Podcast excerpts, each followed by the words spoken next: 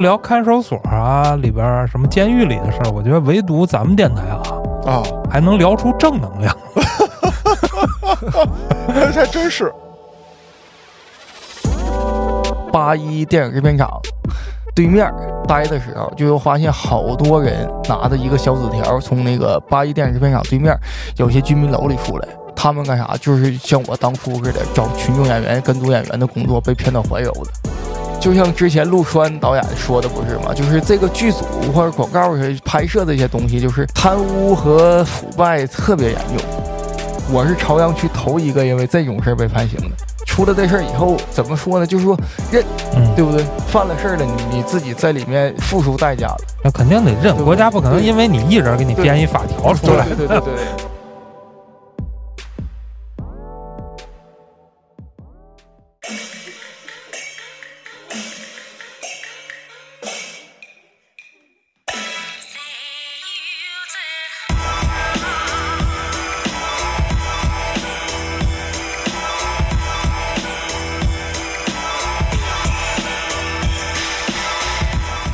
迎大家收听《话里有话》，喜欢听哥几个聊天的，可以在微信公众号中搜索“后端组”，里面有小编的联系方式，您可以通过小编加入我们的微信群。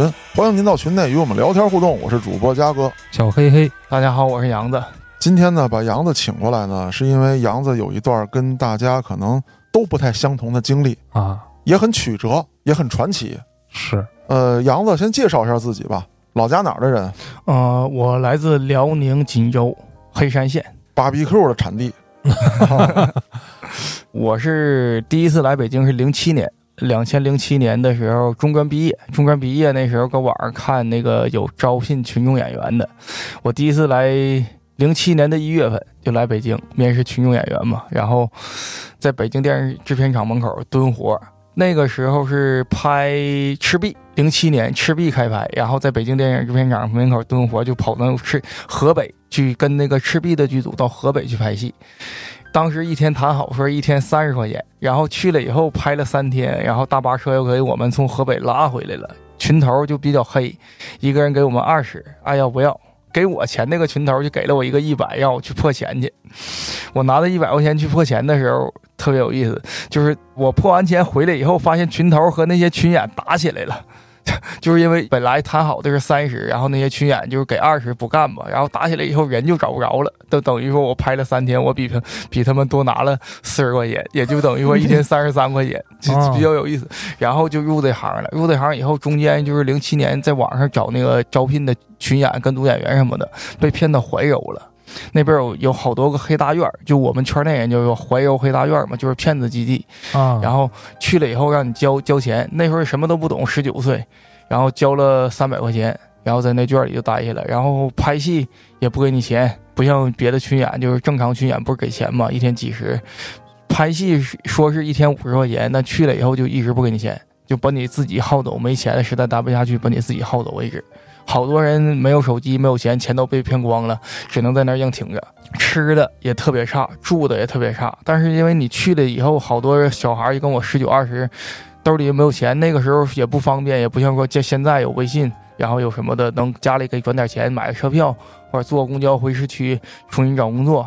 去了以后身无分文，然后你想走也走不了，给家里打电话你还没手机。那时候我用的是一个老家的一个。小灵通，零七年在北京不能用，然后就没没给他们，就是自己揣兜了。然后在这儿待了有半个多月吧，就等于说变相的非法拘禁，因为你走不了啊，兜里又没钱，家里也转不了钱这种情况。然后后来趁晚上，晚上那个他们都睡着了以后，半夜我自己收拾收拾东西，就走到那个怀柔的公交车站去了嘛。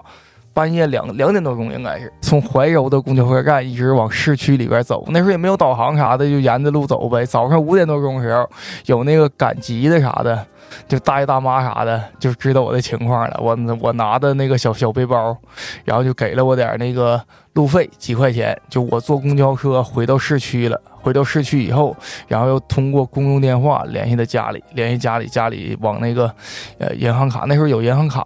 然后往我银行卡里打了可能一百块钱，然后从拿那一百块钱买的车票又回的锦州，这是第一次。等会儿我问一下啊，你中专学的是什么？我中专学的是那个机电工程。那为啥不干？就是你学完了，除了那个学业证以外，别的啥也不会，啥你也没学会，就混哦，了一个文凭。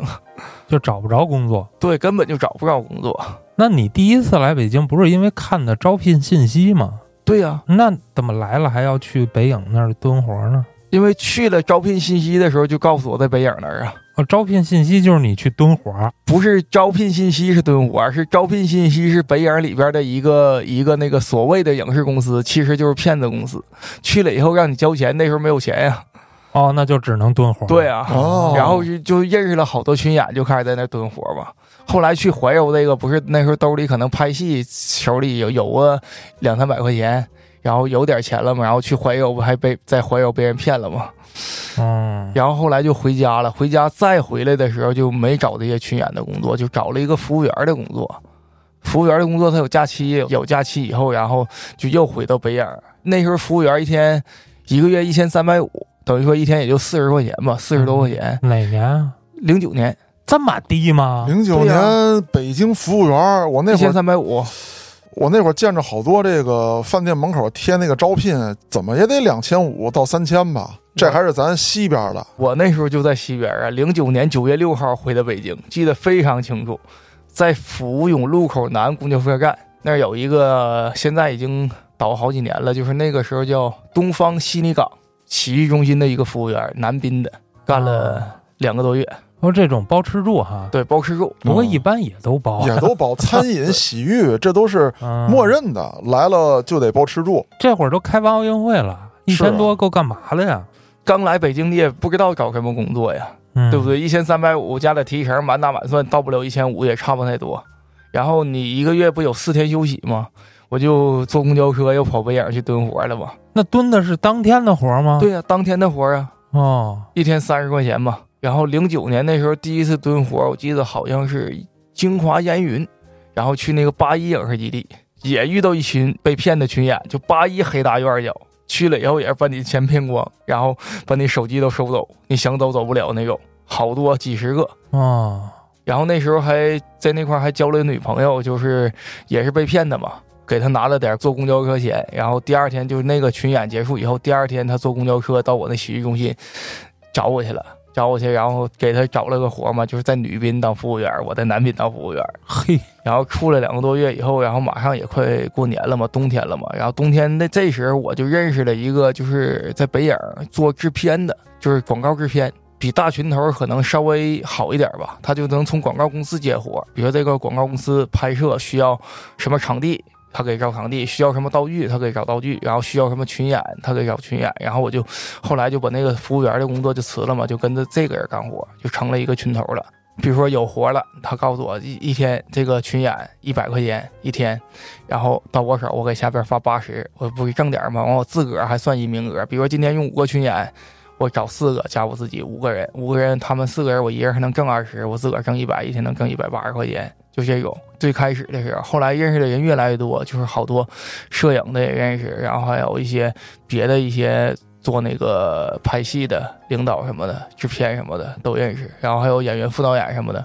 后来就给人找那种高级一点的，比如说模特，八百一天，也不算是模特吧，就是一个特约演员，八百一天。就长得好看点的呗。对，啊然后给下边三百、二百、五百都有，就是上边拿的多，我一个人就就扣几十块钱到头了，因为都是上边拿。完我那个时候工资是一天现场协助，一天二百，基本工资就二百，然后其他的外劳什么，比如说租道具什么的，往上报，比如说正常报的话，就是他们报的比较多，三十块钱租的东西，他们往上边报能报到两百。然后演员也是，演员比如说我之前有一个广告在双井那边拍那旱冰鞋的广告，旱冰鞋的广告就是我那个制片往上报八百一个人，给下边一天一人一百五，到我手就已经没钱了，就给人一百五。结果那个活就是等于说我一分没挣，都给人家了，一百五一个，然后我就还挣我那二百块钱，等于说从中间有六百五，这都被那个制片拿走了。那这制片为啥选中你了呢？我比较实在嘛，我跟制片聊天的什么时候说话比较也比较思路比较清晰嘛，然后看着我也不像说是北影那些群演混日子的，可能穿的可能那时候也也不是特别脏，因为群演那边穿的什么的，还有思想什么的，就在那待时间长的人会会显得不太健康似的。然后就那时候就开始做这个，而且我这人心吧不是那么黑，下边人愿意跟我干活，因为我给下边的人的钱非常多。就比如说那边别的群头一百块钱接活，给下边四十，我给下边八十，就这样。然后好多人愿意跟我干活。然后那时候广告的时候，后来实在是没招，因为拍的时间太长了。人家那边一百五一天，人家也不干啊，人也不傻，对不对？嗯然后后来又跟制片谈的，一人给加到三百，然后那个制片又跟上边又谈的，工资太少了，人家不干，时间太长了，从八百又加到一千二，然后给下边一人发三百。六啊，对呀、哦就是这样啊，就像之前陆川导演说的不是吗？就是这个剧组或者广告拍摄这些东西，就是贪污和腐败特别严重，真的特别严重，特别挣钱那那个行业。你道具，你算吧，有的租道具，像我们之前租了一个一个头饰，二十块钱租的，网上报报二百，租个场地知道吗？八百块钱租的，网上报报三千。这没有办法。其对实嗯因为你要作为一个大组来说，零零散散的钱太多了，太多了。我不能一笔一笔我去对去。而且还有一个问题就是，你记得吗，黑老师？呃，多少年前了，咱们还是视频时期的时候，嗯找过一个女嘉宾做模特了，人家也报过这事儿，就是做车模。以这个为例，越牛逼的品牌给车模的钱最后越少啊、因为你还借我光了呢。对啊，是这意思啊，，对，就是这意思。但是你想不想去？你还得去，嗯，对？吧？因为你比如说，我给东风当过车模，人家那给劳斯当过车模，嗯，这说出去之后，这 title 不一样，哪怕不给钱，有的女孩都得去站去，都愿意去站去那肯定啊，啊。嗯然后那时候零零散散的待到有一二年吧，一二年一三年那阵儿，然后后来就开始接组。接组的话，就是比如说一个剧组用多少群演，现场录节目就用多少群演，人脉广了嘛，就会找到我。然后那时候录《大王小王》，呃，《马兰花开》就是在八一厂那边，那时候一二年的事儿。一二年的事儿不是去那边录节目带好多观众嘛？因为我上边的大头给下边发钱发的少，就是只能给他们三十一天。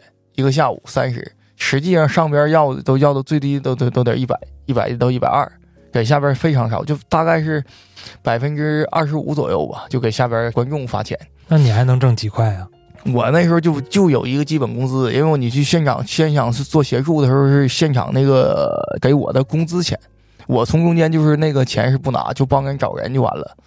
然后这时候发生一件啥事呢？就是说我在八一电影制片厂对面待的时候，就又发现好多人拿着一个小纸条从那个八一电影制片厂对面有些居民楼里出来。他们干啥？就是像我当初似的，找群众演员、跟组演员的工作，被骗到怀柔的。然后拿过来一看，好几个女孩都是说啊，我们搁这交了三百块钱，然后有交五百的，说然后去怀柔，说给我们一个地址，我让我们去怀柔，我说你们别去了，现在上去找他们要钱去，不给钱报警，因为你这个钱就明显就是被骗，你到怀柔那边还让交一笔钱，那个时候大概一二年的时候，大概也交五百到八百吧，差不多，就是你从这个八一电影制片厂对面的居民楼里，所谓的影视公司就是骗子，就是骗子公司。让你交钱，交完钱以后再给你卖到怀柔或者卖到八一影视基地去，然后你这个钱，你去要去，当时要，你说你要不给我，我就报警。这些钱你能要回来一部分。有一女孩我交了五百，要回来三百；有的交三百的要回来二百，就这样，就要钱。后来下来一个黑龙江的，我记得非常清楚，口音特别明显，就是东北黑龙江的，拿的啥东西我也没太瞅清楚，就下来以后就知道这些女孩肯定有人告诉她真相了嘛，然后就知道是咋回事了，可影响他们生意了。我搁下边待着嘛，然后我们还有俩人，那女孩也不知道咋想的，就是你下来以后你就走呗，你知道咋回事了你走啊，她还过来感谢我，一下让人知道了，知道以后这小子三个人，有一小子拿啥东西是拿棒子还是啥玩意儿就追我。我那时候长得瘦，一百二十多斤，从六里桥那边六里桥北里嘛，公交车直接过天桥以后跑老远了，没追上我。要追上我，我估计我就得挨揍。就等于说这些骗子就是你报警都没有用，能去调解，帮你把这钱要回来已经很不错，因为他构不成诈骗，他们骗你的钱是有一个一定数额的，一定让你不能立案的，懂我的意思吗？就这个六里桥。北里下了车以后呢，八一电影制片厂对面这个居民楼，我大概是出事之前，一一年我开始知道有的，一直到我出事，就这个骗子一直存在。那一个楼里，一个居民楼里得有，我知道的都是十多家，好多就是在网上发那种帖子，说招聘跟读演员，招聘什么呃化妆师，就有无经验都行，你只要来就行，来了就是骗钱，骗钱以后会给你也让你到剧组，就是飞腾影视基地和那个八一影视基地去了以后，你该拍戏拍戏，该干活干活，该场工的男孩让你干场务，女孩让你拍戏，男孩也让你拍戏，拍完戏不给你钱。那个时候非常乱，我感觉就是咋说呢，跟诈骗园区差不多。这一环一环的，特别像郭哥那个南公关里，啊，对对对，哦，到这儿儿你交一笔钱，你去那边吧，对啊然后到那边又交一笔钱，你去那边吧。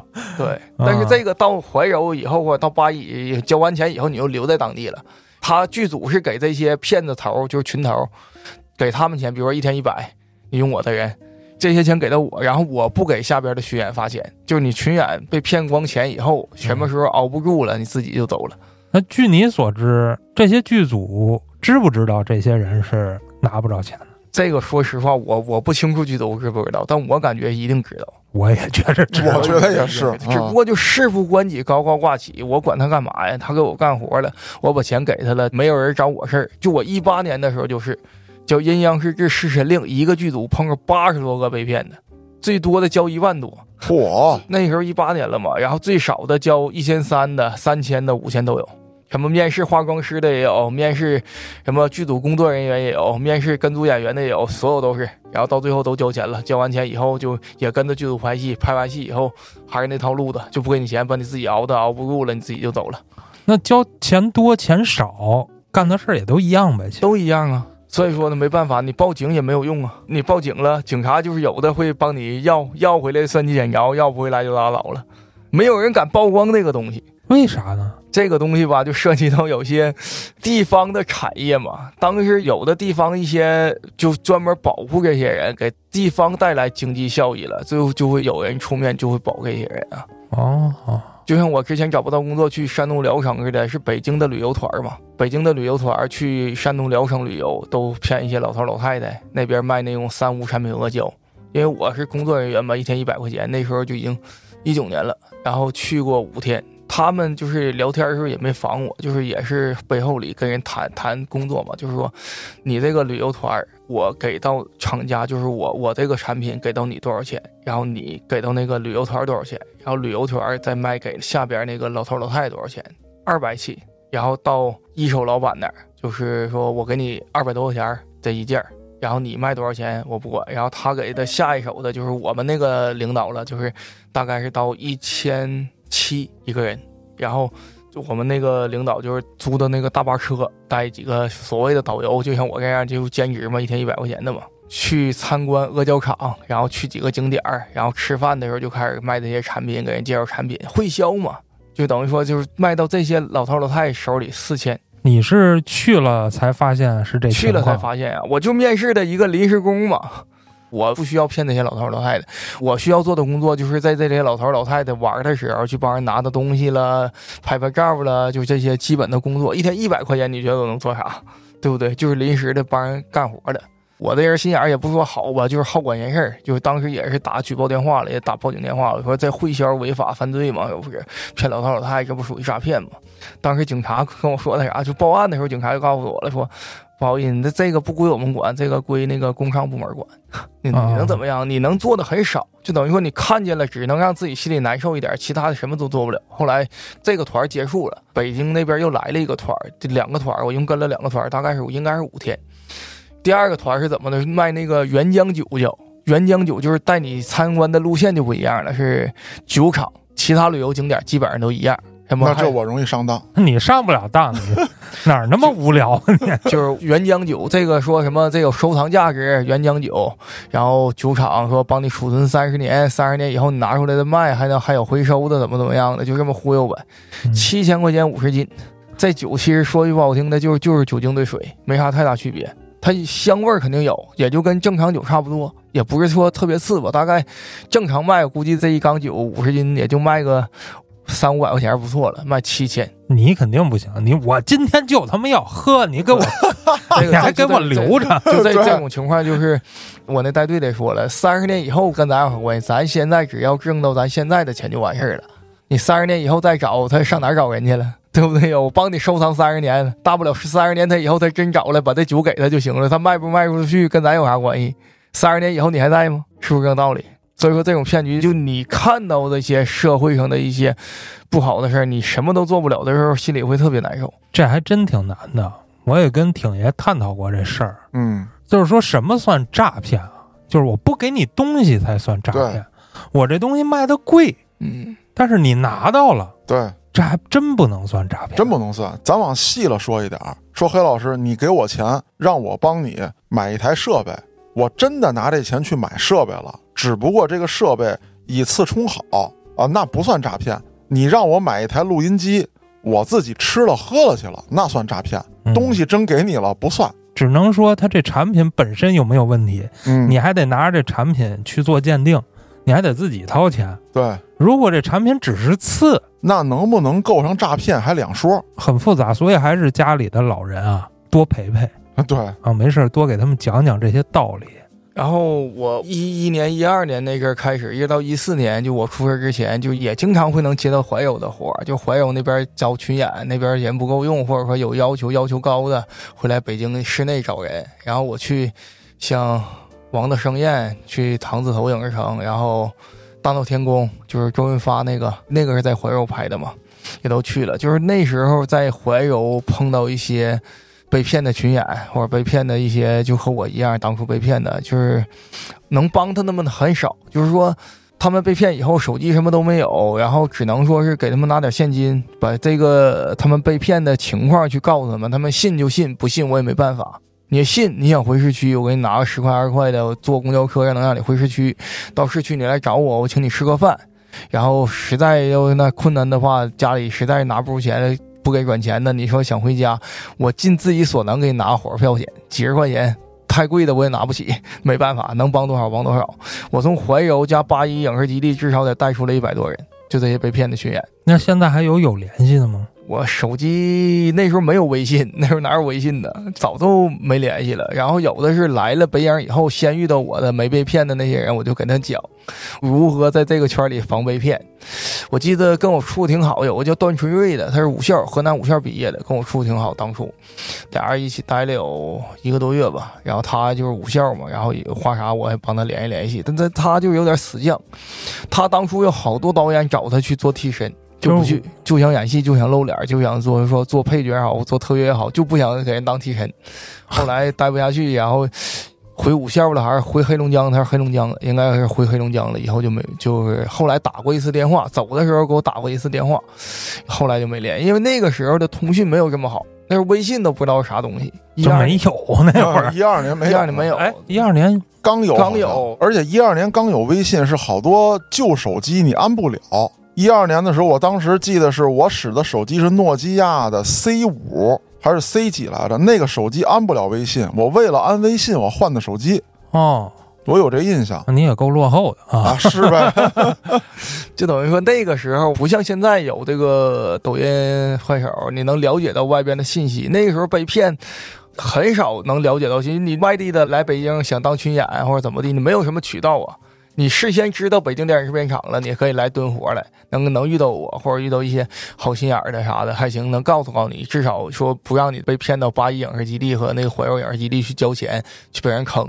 但是你没有那个渠道的时候，一般都是在网上找，找的时候就直接就像那个就是八一电影制片厂对面那个骗子，直接就是奔那儿去了。你也不会去到北影去，然后我像我似的，一一年那时候正好赶上我录节目吧，差点被揍那回。你像像那时候就凑巧了，碰见我了。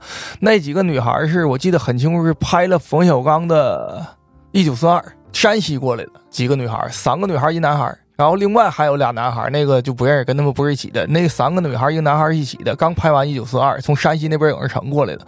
三个女孩，一人交五百，男孩交的少，男孩交三百。然后我就告诉他需要钱嘛。另外两个男孩可能也是交三百，然后也是我告诉这几个人，然后一起去上去要的钱，钱没完全要回来，也要回来一大部分。就经常能碰到，就是我去带那个观众的时候，经常能碰到这种被骗的。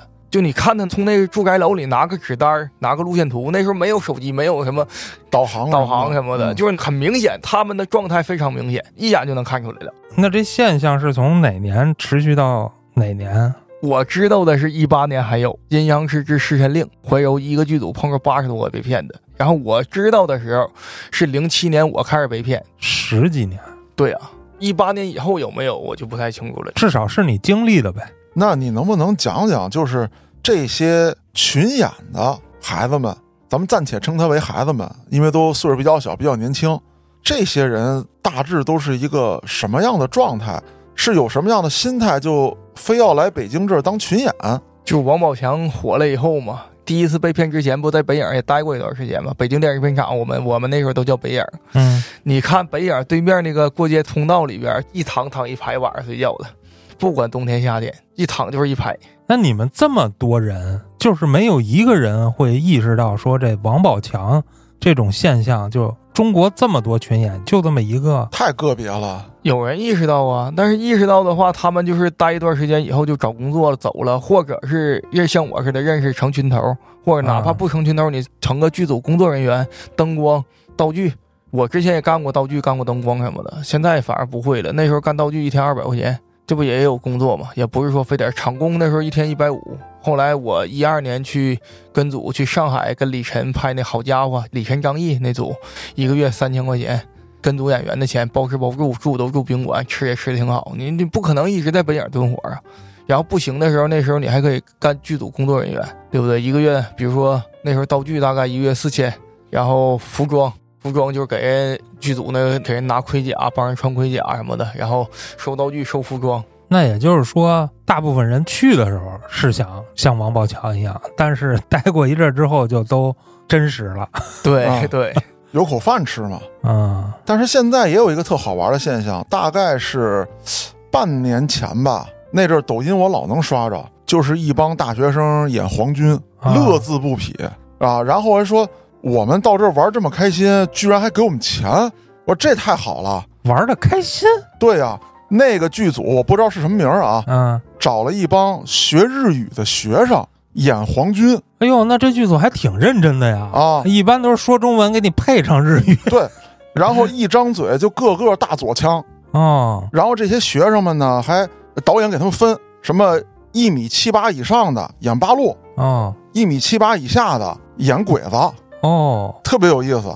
我讲这个是什么呢？就是可能有些人不一定就是这些群演们啊，不一定个个都想当王宝强，但是他们。很喜欢电影，也许很享受拍电影的这个过程，是啊，但是了，呃，人总要生存嘛，嗯，就是那部戏里面的这些群演，就是我刚才举例的那个啊，如果他们不是大学生，他们要面对着自己奔饭，自己想下一顿饭在哪儿吃，我住在什么地方，也许他们就不会有这样开心的心态，是，而且那些大学生在片场拍了很多视频，自己拍段子，哦，你想有道具。有服装，有装甲车，有坦克，有炮楼子，那帮大学生嗨了去了。对，这个时候就等于是他们老师就等于是一个群头的角色，就是可能是这个剧组联系到他们的老师了，或者说有人认识他们的老师什么的，然后这大学生给他们的工资也低，比如说一天现在的群演大概到群头手大概是一天最低一百五，但是现在到群演手大概一百二。最低档的群演，像我这种能去的那种，前一段时间也去玩来的，就是一天一百，就是说这是最低档的了。然后前景一般都是一天二百，女的长得漂亮点的女前景一天二百，然后往上点就是一天五百了，有词儿的一天五百。大学生他们就是比如说给到老师，有剧组的工作人员跟他们老师认识或者有什么关系什么的，他们给大学生的工资相对来说就比较低，因为剧组用的人多，他开不出来那么多。然后老师那边可能。不说得好处吧，就是也可能也也得一点儿，然后那个制片的得一点儿，到大学生里有有一部分钱，因为雇学生有有一个好处，听话啊。第二点，他们不会要求你工资多高，不会说啊，你给我多少钱。就像这种戏的话，你现在一天给到群头手，就是那种战争片。我前段时间去河北有一个，一天你不给到群头手二百，没有人帮你招人，因为去了特别苦，就跟去了以后在大山里拍，群演都是被骗过去的，大山里边一天没有信号。住的还可以，吃的也特别差。我去了一天，我就回来了。吃的差能差到什么程度？你说吃的差吧，他不是说东西有多差，他也是找当地的那种做盒饭的人给做。但是你这个东西你拿到那个山里边以后，就直接就已经不太那啥了。你再再咬的打的，然后你这一天不能玩手机，然后好多群演，他就是每个群演的群头不一样，嗯有的群头就是压一天、压两天工资，就是你比如说你拍一天你走不给你钱，嗯这种群头比较缺德，就是来了以后你必须拍七天，把戏拍完你才能走。我那群头就是之前认识嘛，然后也比较好，我说拍一天也可以，那个群头也正常给给我结钱一百嘛，然后我就拍一天就走了。就这种的情况的话，好多群演就是被那些群头给忽悠过去了，说啥怎么好怎么好，然后住的好吃的好，实际上剧组提供的条件挺好，但是这些群头不会告诉你说我们这边拍戏的条件有多艰苦，就是能坑一个是一个，就那个那个地方待真的待不下去。早上四点钟开始去，一直拍到晚上七点回去，那一天搁大山里边没有信号，一天玩不了手机，冻得生冷生冷的。你说一般人谁能受了？比如说你一天给一百，一天给三百，正常人你说谁能去？现在你搁哪块干个小时工，也一天挣的也也不止一百块钱吧？嗯那刚才你在节目当中啊，反复提了一句话，就是我出事儿之前嗯出了什么事儿了？一四年嘛，一四年那时候带群演去社区参加献血活动嘛，就是有献血证，有礼品。我自己之前参加过两次，就是觉得这活动挺好，两百 CC 给个献血证，给点礼品。献完血以后过个两三天，然后还可以去社区领五百块钱的补助。然后当时我觉得挺好嘛，然后有一些群演什么的，就像带人去拍戏、带人去做临时工似的，然后组织了一些群演或者一些临时工，就是去参加这个献血活动，一年就一次嘛，七月份，然后两百 CC 不是给五百块钱嘛，我从中间得五十。然后剩下的献血的分，献血的，然后有一些从网上联系我的献血的人，下边就是他也带人来，就是我收五十块钱，他带人来了，他中间剩四百五，然后他给下边就是可能给的比较少，因为我之前认识一个就是我的同案，他给下边给三百块钱，等于他拿了一百五，事先我都不知道。因为他跟我来的时候跟我说说带几个朋友过来，我说来呗，我献血，我跟事先都跟他说好了，我说献血那边给补助给五百，有献血证，有礼品，然后那个我这边就是献血合格了，领完这个钱你给我五十，就是中介费，其他的我不管。有十多个人吧，我自己找了有五六个，然后那个人带了有五六个，还有一些也是从网上看到那个我发的那个 QQ 群发的消息，然后过来的，就限了两个人，两个人给他每人四百五十块钱，就是我自己先垫的钱嘛，先垫了四百五，给了两个人，然后那两个人好像回头给了那个人是一百五，应该是好像是我没太注意瞅，因为之前我不知道啊。我给这两个人钱以后我就走了嘛，就还有别的人要去献血排队嘛，然后当时就刚给完这两个人钱，然后扭头去组织别的人去献血的时候，就警察就把我抓了。当时也不知道，也也比较懵，也不知道啥情况，忽然之间就就被摁底下了，我还以为 我还以为有抢劫的呢，还是怎么回事？然后那便衣说我们警察你现在现在涉嫌违法犯罪，怎么怎么样，然后就把我带到大屯路派出所。献血的是在朝阳，但是那抓我的时候是在大屯路派出所。那也就是说，你的这种行为实际上早就有，他们是在那儿盯着呢。那个我就不太清楚了，因为我之前是自己献，当时没觉得说跟违法犯罪挂钩，然后这不就出事儿了嘛。然后在朝阳看守所待了几个月，后来判了十个月吧。我先说一下抓你这事儿啊，嗯，我觉得有点像就是这个交通队门口以前不都有卖分儿的吗？对，啊，就是说这种单位容易滋生这种违法犯罪行为，所以有便衣可能会在那儿蹲点儿。嗯，你应该就是正好就撞枪口上了。被蹲到了。对你这两个就等于坐实了嘛，而且可能也看见你给钱了。嗯对，但是我事先是不知道这个会跟违法犯罪挂钩，当时就觉得说一人挣五十块钱，俩人挣一百块钱。如果我事先知道这个犯罪，我还不如偷个电动车，不够两千块钱不够判，对不对？那跟看守所待了多长时间？七个多月，然后转到大兴矫治中心那边要待多长时间？两个多月，一共十个月。哦，就是说看守所的时间也给你算里边了对，啊。那怎么判的呀？最后就是在朝阳法院嘛判的非法组织卖血罪，我是之前也没听过，都不知道是有这个罪名，然后就稀里糊涂被判了。判了以后，然后当时交罚金交了五千，然后家里还给我请了律师，律师也啥也不知道，有啊，律师都不知道有这罪名，他只是后来可能是接了我这个案子以后回去查的。我进去时候管教都不知道，整个朝阳区我是头一份因为这个罪名被抓的，当时也上新闻了嘛。那你这点儿踩的可够准的。嗯，对呀、之前就是就整个朝阳区也没有说因为这个罪名被判过刑的。但是理论上讲，这确实应该是犯罪啊，这这无对这个无可置疑啊。对对对，这没什么可警察跟我说了，你要说嗯从中间不抽钱，上边给多少，你给下边发多少，你就不构成犯罪。嗯，你从中间牟利了就不行。对，这没什么可商量的。对呀、虽然说你跟那种说真的黑着卖血的不一样，这是社区组织的，但是你的行为，因为你在里面获利了，确实就触犯了法条了。对，嗯，嗯，但只不过就是相对来说，人说你要是组织这么多人去卖黑血，就不止十个月了，至少得好几年。警察当时也跟我说了，那那肯定的，你得亏是俩人儿。不是，这跟人数没关系，就就是说组织十多个人呢，然后就是收的钱也不多。他说你收多少钱没关系，你就从中间上边给五百，你得四百，你给他发一百，你也是这个罪名，也是判正常。你要是收五十，也是得判刑，跟你获利多少没关系，就是主要就是一个性质问题。误会也就误会在这儿，因为有献血证，我就以为无非就是额外的补助，然后我从中间得点钱。但是可不是什么都能挣这中介费啊。对，但是嗯我没出事之前，整个朝阳区也没人知道啊。我是朝阳区头一个因为这种事儿被判刑的。出了这事儿以后，怎么说呢？就是说认，嗯，对不对？犯了事儿了，你你自己在里面付出代价了。那肯定得认，对对国家不可能因为你一人给你编一法条出来。对对对对对，我想问一嘴，就是你找那律师是你们家人在哪儿找的？就是通过我表哥，然后从台安县，就是我表哥是台安县的，台安县交警队的，然后他通过关系找过律师。这个律师其实说实话，他肯定是就是接了我这个案子以后回去现查的那个罪名什么的，因为他辩护的时候基本上也没说啥有用的，就是说了一个这个和传统的买卖不一样，说是只是想侵占部分补助款，其他的也没啥说的，就直接就是按最低标嘛，因为本来就是认罪态度比较好嘛。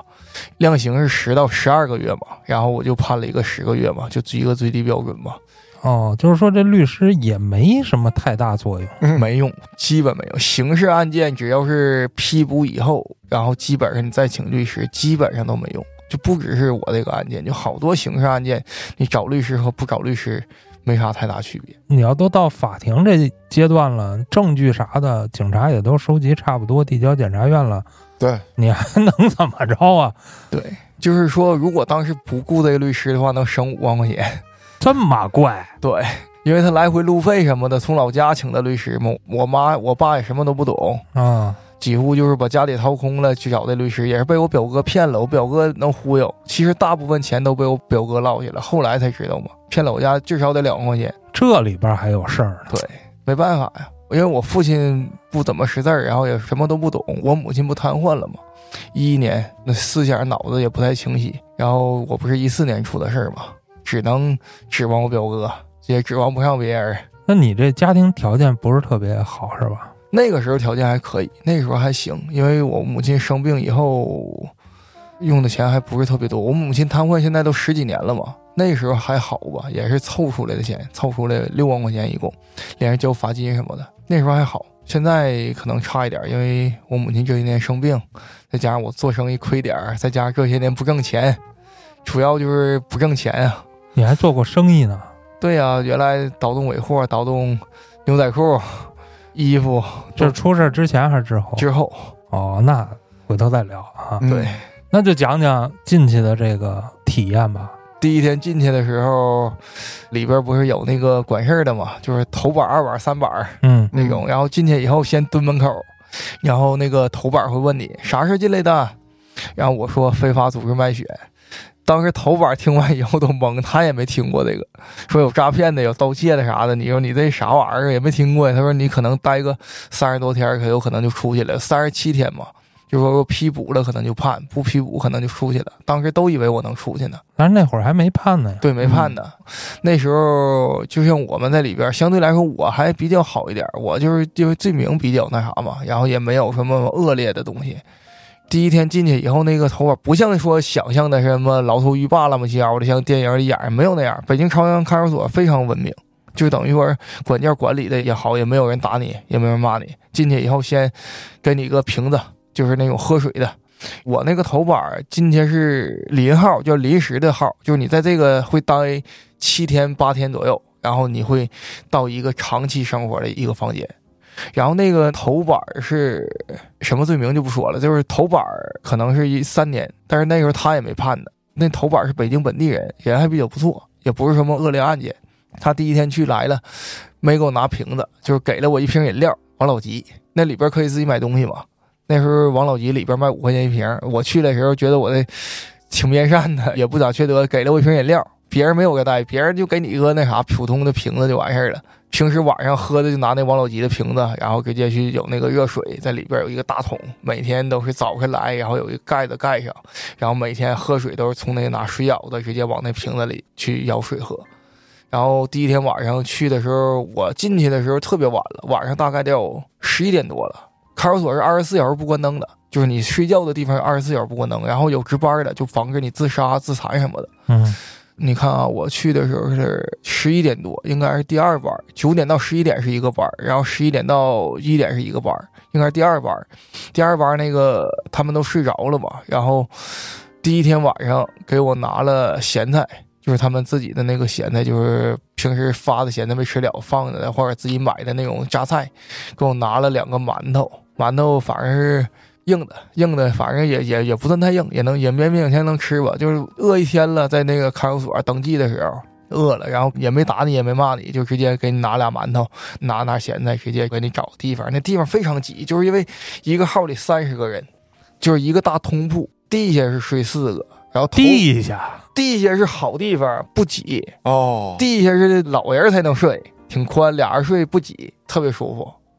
然后头板是有一个专属那啥，因为他买的东西什么的会给大家分嘛。然后手指什么的都是人家出钱，家里给存的钱。头板睡的是一个正常人睡的，就是那种床那么空，其他人都是侧着身子，勉勉强强能睡，就等于一个挨个，一个挨个，就跟那鱼似的，知道吗？我我知道，我知道，我知道。就等于说一个大通铺上挤二十多人，那挤的都不行，就翻身都翻不了，就那样。朝阳看守所特别挤。后来遇到一个涉毒的，搁西城看守所过来的，然后他讲西城看守所就不挤，每个人都睡得特别宽，但西城看守所吃的不好。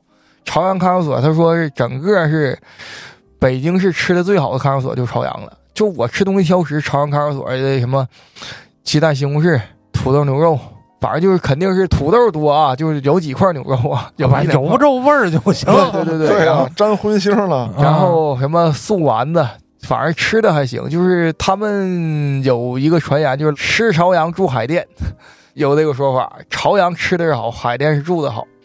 然后平时你自个儿每个月有那个五百块钱的消费额度，就家里给你存钱嘛，嗯，存五百块钱，上半个月可以消费二百五，一个星期一百二十五嘛。对，一个星期就是每个星期会有一次采买的机会，给你发一个纸单儿，然后你想买什么东西，你就照你那个钱数，比如说花生六块钱一袋儿，就那个黄飞鸿花生嘛，然后香肠六块，然后咸菜一块，咸鸭蛋一块五，你记得还挺清楚。咸鸭蛋是一块五还是？反正我记得最清楚就黄飞鸿花生六块钱一袋儿，这哪年？一四年啊啊！泡面是两块五一袋儿。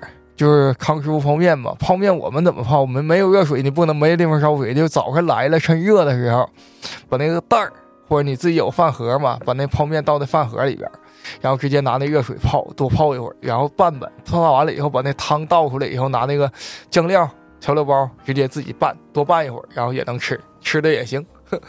就是早晨有点热水，晚上还有一趟，就一天啊两趟热水。就不是特别热呗。对，他估计也是怕这个出什么危险。你那开水拿过来打架的时候，咣叽一泼，那了不得。不过聊看守所啊，里边什么监狱里的事儿，我觉得唯独咱们电台啊，啊，还能聊出正能量。还 还真是啊，嗯，至少我在朝刊的时候，就是你们想象的那些什么打架了、斗殴了、什么管教那不是我们想象的。啊，我 们不是没想就是们比较了解，就是啊影影视剧里拍摄的那种，嗯没有，完全没有。现在就是一四年那时候就比较文明了。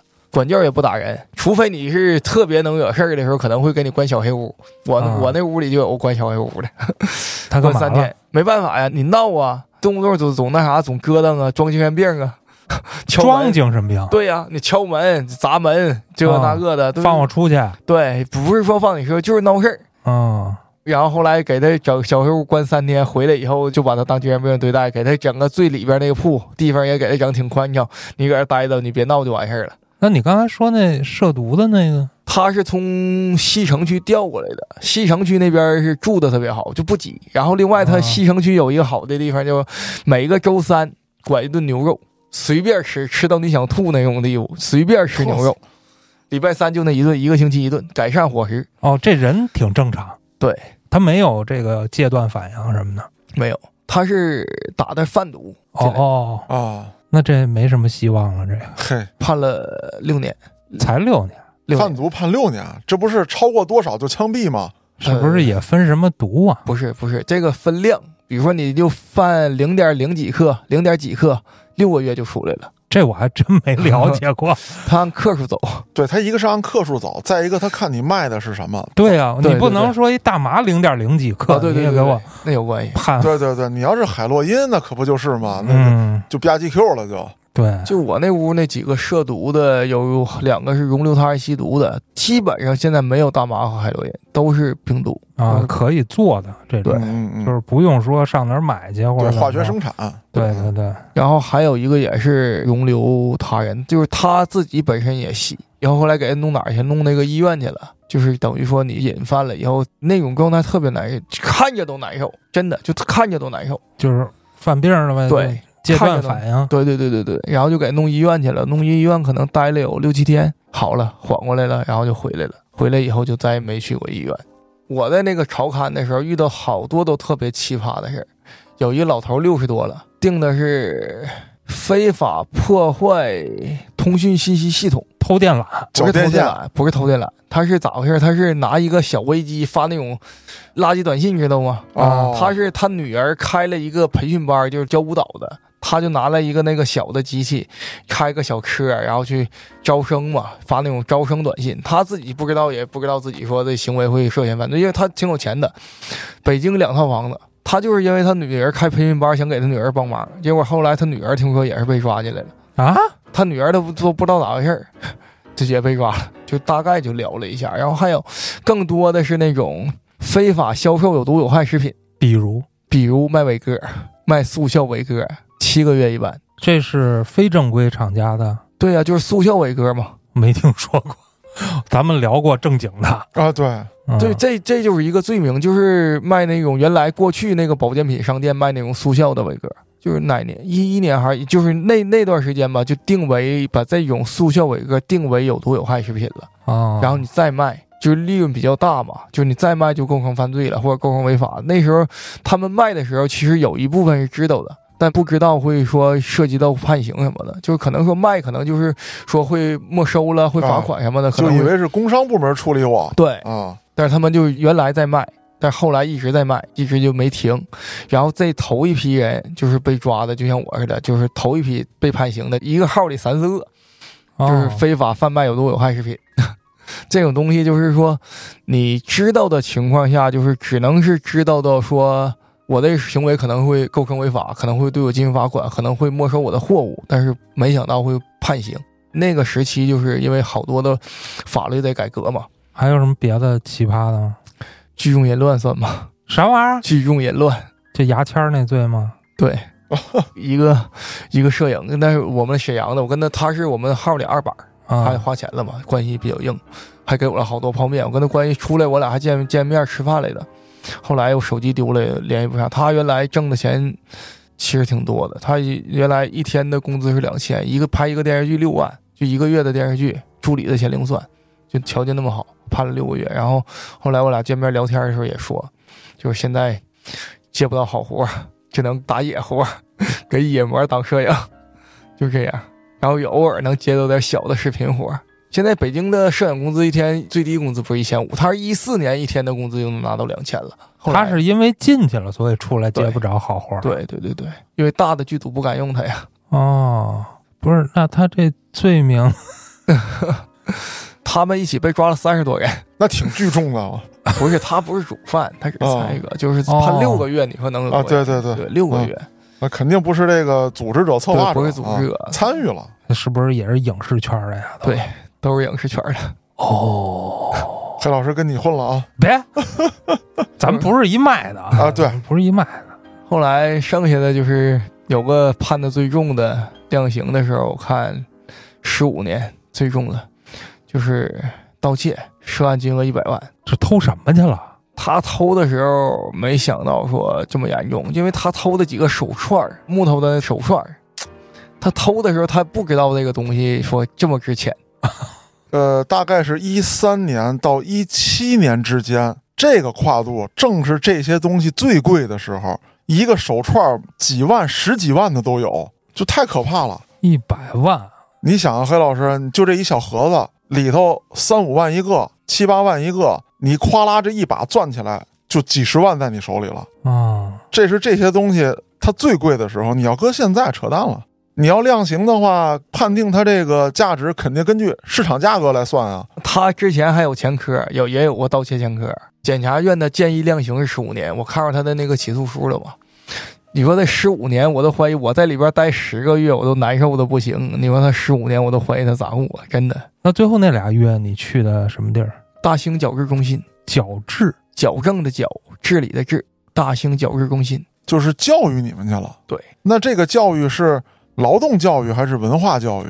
劳动文化都有，哦，就是每天会那时候就开始做活了，两个月做活，就是做那手工活，给什么德芙包巧克力，给那个同仁堂去叠药盒，都是用小的手工活，一天干四个小时，上午两个小时，下午两个小时，大概就这样。一天有个几块钱的那个什么，可以让你买点儿。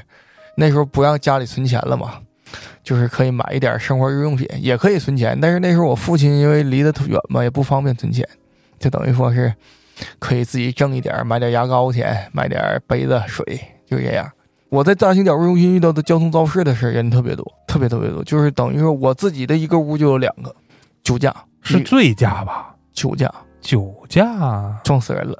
哦，嗯，就是并没有达到醉驾的标准对，但是他撞死人了。对，你出的事儿够大。如果他没有酒驾正常行驶的情况下，你撞死人了，保险公司赔，对不对？嗯，然后你现在他是酒驾撞死人了，然后赔了七十六万，判了十个月，公职没了，就等于说是刑满释放以后，就是原来的工作，正规的工作，就是特别特别好的一个工作就没了。然后另外一个酒驾也是撞死人了，北京顺义的，这两个都是北京人，就觉得在里边怎么说呢，就感觉肠子都悔青了。那个赔的少一点，赔了好像五十多万，也是判十个月，这两个都是十个月。你要说这事儿撞人的人，他这一辈子毁了；死了那位什么都没了。死的那些家属，人家心里又得多难受。就这点逼酒，给他妈折腾成这样。这我得表扬你，嘉哥，嗯，永远就是要么打车，要么代驾。代驾对，你看咱也贪杯，咱也好喝，酒量还不怎么样，还他妈馋酒。但就这一点，一定把持住了，否则的话，毁的不是两个人，毁的是两个家庭。是，在现今社会来说，犯罪成本是相当高的。嗯，那至于这事儿具体落实在杨子身上有什么样的成本，后续产生了什么影响，那咱们下期节目当中让杨子给咱好好聊聊。我是主播嘉哥，咱们下期再见。把啤酒当点滴，香烟拿来呼吸，难怪没人和人长命。日子就是一场大戏，演了一辈子，活该侥幸。